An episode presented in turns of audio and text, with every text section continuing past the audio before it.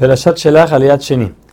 Como dijimos, los espías, los espías entran por la parte sur, o para ser más específico, la parte sureste de la tierra de Israel y caminan por todo el borde sur hasta el mar, o sea, la parte oeste de la tierra, lo que hoy en día sería Gaza.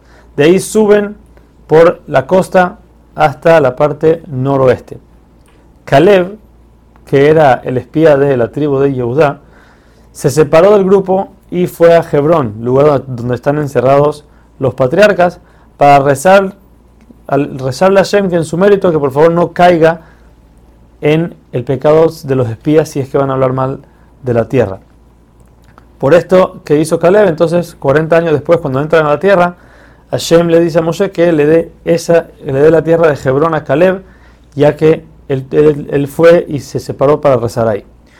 La Torah nos cuenta que Hebrón, esta tierra donde fue Caleb, estaba llena de rocas, era una de las peores tierras que tenía Israel, y se usaba como cementerio.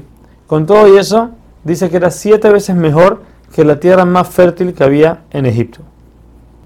Los espías entran a un viñedo y cortan una rama con su racimo de uvas.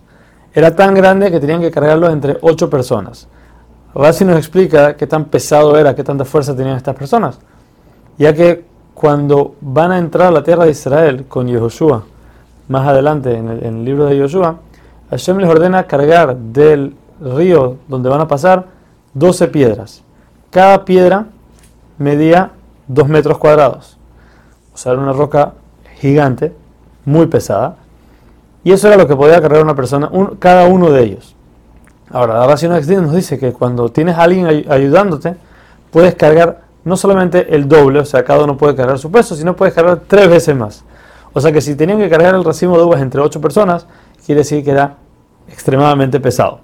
Aparte del racimo, llevan un higo y una granada, que cada, eso, cada uno tenía que ser cargado por una persona. En total, 10 personas cargando. De los 12, porque ya, Caleb y Joshua, que sabían que estaban trayendo las cosas para asustar al pueblo, no quisieron cargar. Una vez regresan los espías, juntan a todo el pueblo junto con Moshe y Aarón y les cuentan que en verdad la tierra es muy buena, ya que si no empiezan con algo de verdad, su mentira no va a ser captada por la gente. Después de esto dicen, pero no es posible conquistarla. Dijeron hasta tal punto que ni siquiera Hashem puede, puede hacerlo, porque en ese lugar hay gigantes, como pueden verlo en las frutas que, trajeron. Y aparte es una tierra que se come a sus habitantes. Esto lo dijeron porque cada lugar que iban veían un, entierro. Cada, lugar que, cada ciudad que llegaban a espiar, veían cómo había, un, cómo había un entierro. A lo que dijeron, no puede ser, tanta gente murió, murió en tan poco tiempo. Pero lo que no sabían ellos era que Hashem lo hacía a propósito. Él quería que la gente esté distraída y no vean que hay gente extraña pasando por ahí.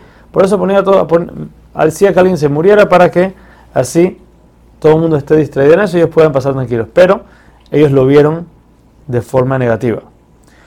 Caleb, aprovechando el momento en que estaba todo el mundo entusiasmado, asustado y no sabían qué hacer, gritó y dijo, ¿acaso solamente eso nos hizo Moshe? Todo el pueblo, pensando que Caleb iba a seguir la corriente y hablar mal también, se callaron y voltearon su mirada hacia él, pero Caleb siguió diciendo, Moshe fue el que nos sacó de Egipto, el que hizo las plagas, el que partió el mar, seguro que la tierra de Israel es muy buena y, y nos, va, nos va a hacer bien, pero los espías lo callaron y dijeron que no es, es imposible entrar a la tierra y es imposible conquistarla. Esa noche todo el pueblo llora por el miedo a que van a ser destruidos. Y Josué y Caleb rasgan sus ropas y tratan todavía de convencer al pueblo de que la tierra de Israel es muy buena.